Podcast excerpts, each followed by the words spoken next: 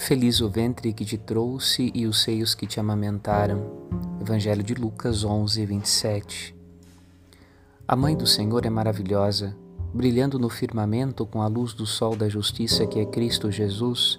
Ela preside o novo dia da ressurreição dos filhos e filhas de Deus.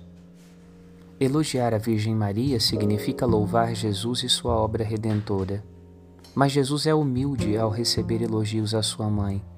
Ele conhece na intimidade do amor a grandeza da menina de Nazaré.